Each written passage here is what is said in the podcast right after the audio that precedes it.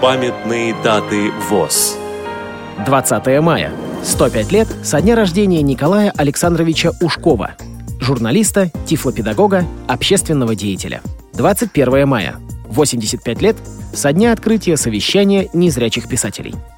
Программа подготовлена при содействии Российской государственной библиотеки для слепых –